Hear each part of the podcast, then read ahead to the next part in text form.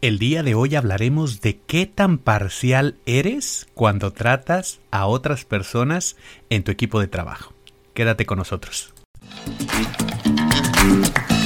Estás escuchando Emotional Paycheck con el doctor Jaime Leal, un podcast dirigido a líderes de equipo y profesionales de la gestión de talento.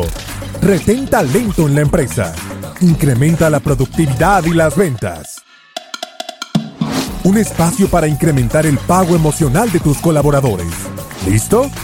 ¡Comenzamos! ¿Qué tal amigos? ¿Cómo están? Bienvenidos al podcast número 67 de este programa del Emotional Paycheck, donde nos dedicamos al bienestar, a la felicidad y al salario emocional. Pues muy bien amigos, el día de hoy vamos a estar hablando de un tema que creo yo que es bastante sensible. Porque a menudo hablamos en las empresas de discriminación, tenemos programas de inclusión, de diversidad, pero verdaderamente nos preguntamos qué tan parciales somos. Esto el término en inglés es bias, ¿verdad? Como B, B labial y A S, bias. Y el término se refiere básicamente a, a ser parcial, es decir, a tomar una decisión considerando solamente un lado de la ecuación, solamente algunos elementos, brindar preferencia a algunos elementos.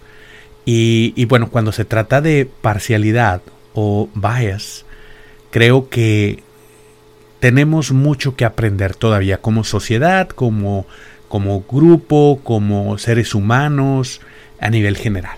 Incluso en aquellos lugares en los cuales se predica que tenemos, eh, que queremos ser más diversos, que queremos abrirnos a otras formas de pensar y conformar equipos sin ser parciales, vemos cómo frecuentemente hay casos en los cuales las personas se sienten discriminadas o sienten que la toma de decisiones no necesariamente está siendo eh, llevada a cabo de manera imparcial. Y para esto yo quisiera traer algunos ejemplos, algunos ejercicios que en la escuela de psicología nos enseñaban. Y nos decían, bueno, el, el bias awareness, el estar consciente de tu parcialidad. Porque si bien sabemos que el ser humano tiene que ir tomando decisiones agrupando las cosas, entendiendo la diferenciación entre nosotros y los otros, el, el, referirse a un grupo de personas, ya sea porque le van a un equipo de, de fútbol, porque utilizan cierto tipo de ropa, porque van a cierta escuela, es decir, siempre estamos de alguna manera ubicando a las personas dependiendo de ciertas decisiones que toman, la forma que se comportan, la ropa que visten o cómo se ven. Pero esta parcialidad, si bien por un lado nos sirve, sirve para, para avanzar y evolucionar en el mundo, por otro lado también se puede convertir en un obstáculo para poder permitir el desarrollo de otras personas. Por ejemplo, es bien sabido que dentro de las áreas, por ejemplo, de gestión de talento, recursos humanos, es bien sabido que en, en algunos países ya se ha removido el uso de la fotografía. Porque juzgando por la fotografía, por la, forma en que la persona se presentaba en esa imagen, la calidad de la fotografía que presentaba, la apariencia física que tenía, jugaba un rol ya sea a favor o en contra, dependiendo del entrevistador y el trabajo que se tuviera. Posteriormente también se procedió a eliminar eh, eh, datos acerca de la edad. porque También tendemos a agrupar a las personas dependiendo de la edad que tienen y vemos pues que los jóvenes o los millennials o los centennials o los generación baby boomer o ya está muy grande o está por retirarse o está en edad de tener hijos. Es decir, estamos viendo y de alguna manera estamos siendo parciales al momento de entrevistar cuando estamos considerando estos temas. Ya no digamos que en algunos otros países, por ejemplo aquí en Canadá, está prohibido preguntar tu estado civil, tu orientación sexual, la religión que practicas, ¿verdad? Eh, tu grupo cultural al que perteneces, si, si tienes hijos o no tienes hijos. Esas son preguntas que ya no se hacen dentro de un entorno laboral y que si llegas a preguntar sobre esto pudieras recibir una penalización incluso monetaria legal por discriminación. Porque se asume que si tú estás preguntando esto, esto tiene un rol en el proceso de toma de decisiones para la contratación de esa persona. Por eso, en países como Canadá y en muchos otros países de la Unión Europea ya se practica el entregar la hoja de vida o el currículum o el resumen, como le digan en tu país, se entrega sin fotografía, sin fecha de nacimiento, sin especificar religión, ni estado civil, ni si tienes hijos o no. Porque todo eso juega un rol en el bias o en la parcialidad que una persona pueda tener para tomar la decisión. Esto se evita no solamente porque eh, de manera arbitraria las personas que realizan las entrevistas de trabajo quieran hacerlo, sino porque también sabemos que muchas personas no están conscientes de su parcialidad. Es decir, no tienen aquello que en psicología se llama bias awareness. Es decir, no están conscientes de que son parciales. Y para darte una idea, te voy a contar, por ejemplo, un, ejercicio que nos ponían, que ya te comentaba en la universidad, que se llama la asociación implícita. Este ejercicio de la asociación implícita, que creo que todavía está disponible por ahí en la página de Harvard. Eh, obviamente, yo no estudié en Harvard, ¿verdad? Pero ese, ese test es desarrollado por Harvard. Y, pues bueno, cuando estudiábamos psicología, nos decían, este, esta asociación implícita es una forma muy clara de medir cuál es la tendencia que tenemos para juzgar, en ese caso el género, que si es hombre o si es mujer. ¿Cómo funciona este test? Para que te des una idea y puedas entender a qué nos referimos.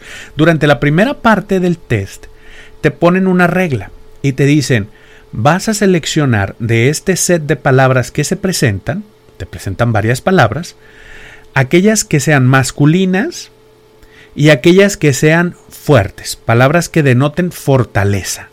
Entonces te ponían, por ejemplo, poderoso, absoluto, robusto, grande, palabras que, puedes asociar fácilmente con poder, con ser fuerte, con ser poderoso. Y por otro lado te ponían palabras femeninas y te pedían que las asociaras, las palabras femeninas, y al mismo tiempo que seleccionaras ya sea palabras femeninas o palabras débiles. Por ejemplo, delicado, eh, pequeño, flor, eh, mariposa, es decir, algunos animales, cosas, objetos o palabras y adjetivos que te pudieran denotar debilidad o fragilidad. Durante la primera parte del ejercicio tenías que hacerlo y se están midiendo tus tiempos y te dicen estamos midiendo tus tiempos de respuesta. Entonces tú vas seleccionando, pues dices, de todas estas palabras tengo que seleccionar las que sean masculinas y que aparte sean fuertes. Entonces voy seleccionando, por ejemplo, venían nombres de personas y te ponían el coche. Ah, pues el coche es masculino. O te ponían este, pues el... Jaime. Ah, pues Jaime, nombre de hombre. Entonces, pues le doy clic, ¿verdad? Y palabras fuertes como fortaleza, este, musculoso, robusto, agresivo. Entonces todas esas palabras las ibas asociando. Y luego se cambiaba a la parte femenina que ya comenté. Hasta aquí se medían tus tiempos de respuesta promedio, se sacaba un promedio de todos tus tiempos. Y luego venía una segunda parte del ejercicio donde se te, se te pedía que dentro del mismo set de palabras, nuevamente se te presentaba, pero ahora ibas a seleccionar todas las palabras que fueran femeninas y o las palabras que denotaran fortaleza. Es decir, se invierten los roles con respecto a la primera parte del ejercicio. Y entonces empiezas a señalar pues los nombres de las personas de mujer, cosas que estén en femenino y luego cosas que sean fuerte. Y ahí denotamos en que hay, eh, lo que busca entender el, el estudio es que hay un lapso mayor de tiempo que le lleva al individuo en promedio para poder responder y asociar palabras fuertes con lo femenino. Entre mayor sea el tiempo de diferencia con respecto a la primera parte del ejercicio y la segunda, obviamente nos va a dar una mayor parcialidad, un mayor bias. Es decir, la persona tiene más parcialidad porque le cuesta más trabajo asociar, en ese caso, mujer con fortaleza o hombre con debilidad. Ese tipo de ejercicios nos dejan en claro que el ser humano de forma regular, de forma tradicional, está siendo parcial. Parte de esto no lo debemos de culpar así directamente y decir, uy, qué mal ser parcial, nunca debes de ser parcial, porque también es parte del proceso evolutivo del ser humano que busca agrupar las cosas para poder darles un nombre, entenderlas mejor, a poder analizarlas, controlarlas y seguir avanzando. El ser humano es así, es parte del proceso evolutivo.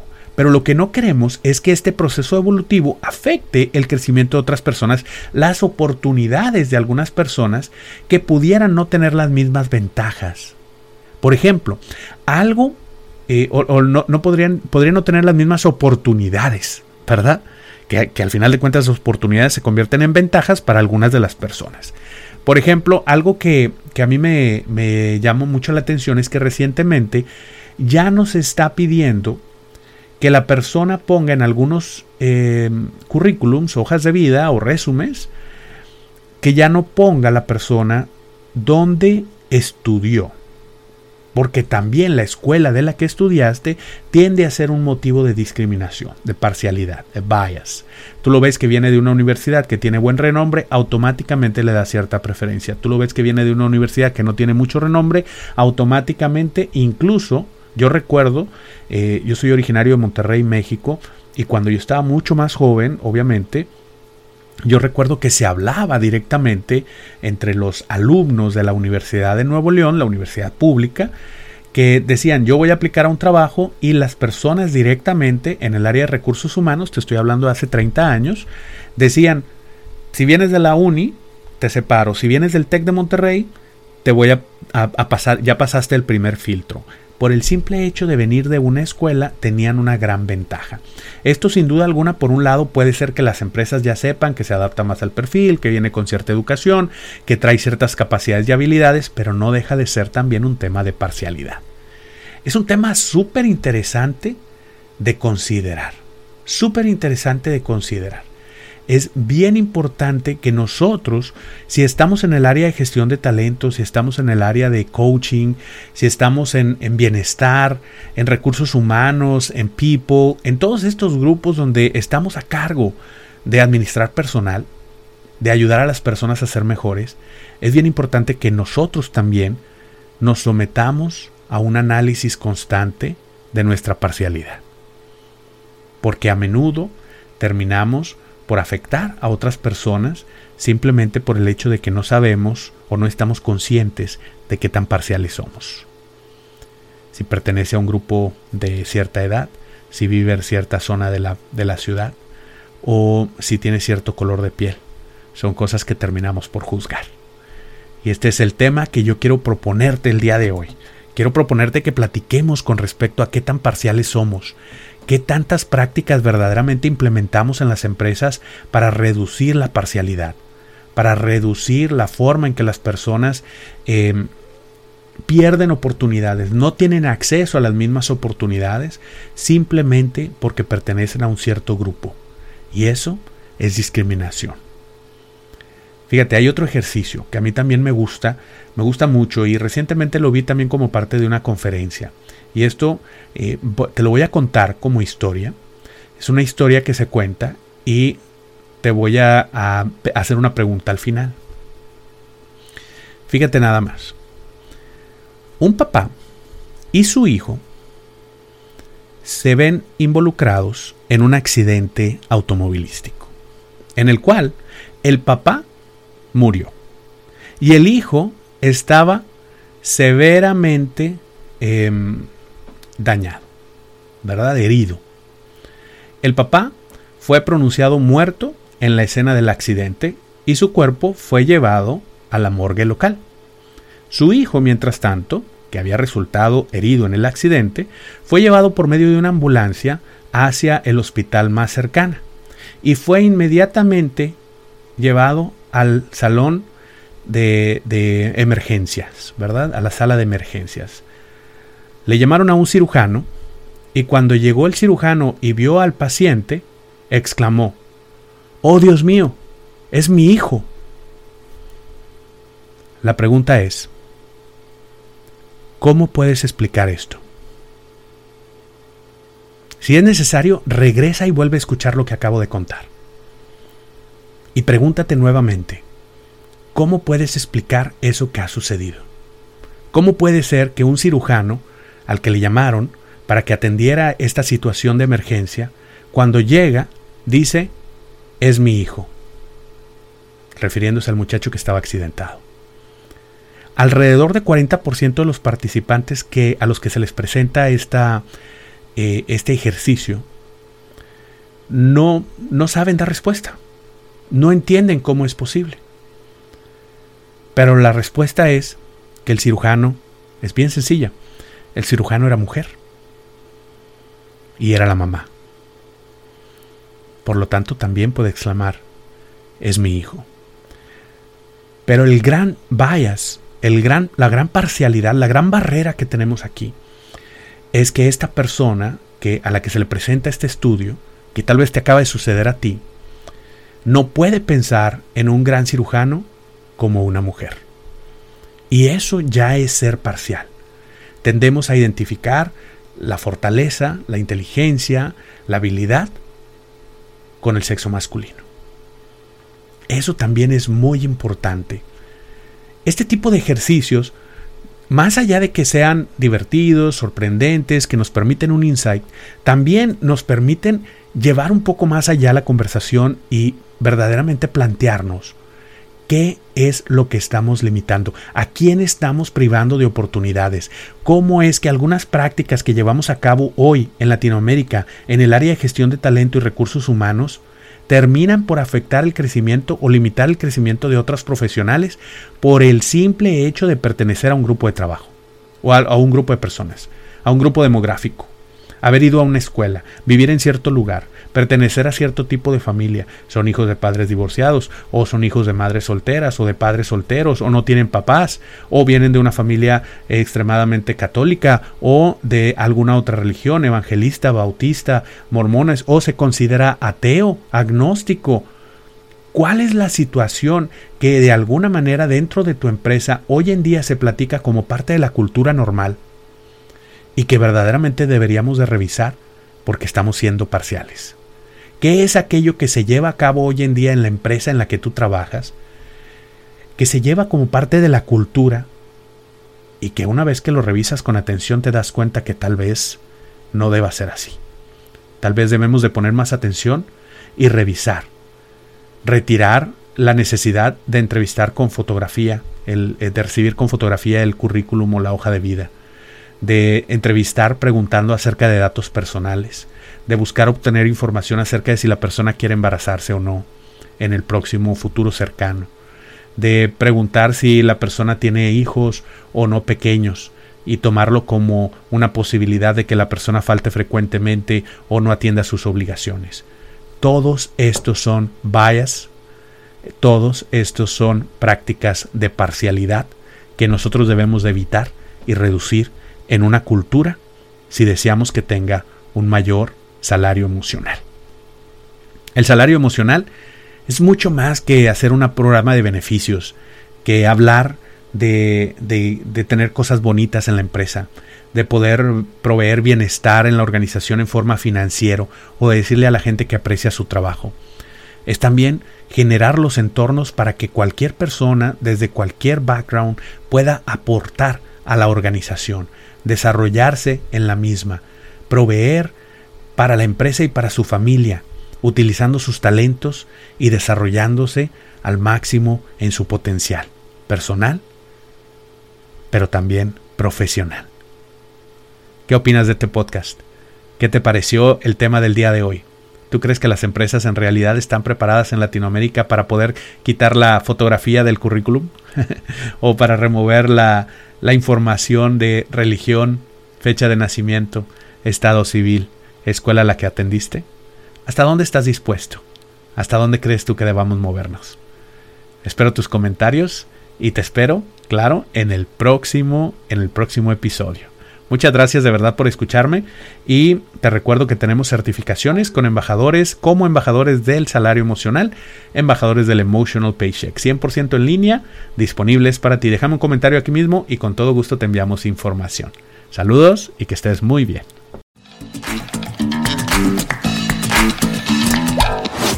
Gracias por acompañarnos en un episodio más de Emotional Paycheck una producción del Instituto Canadiense de Pago Emocional.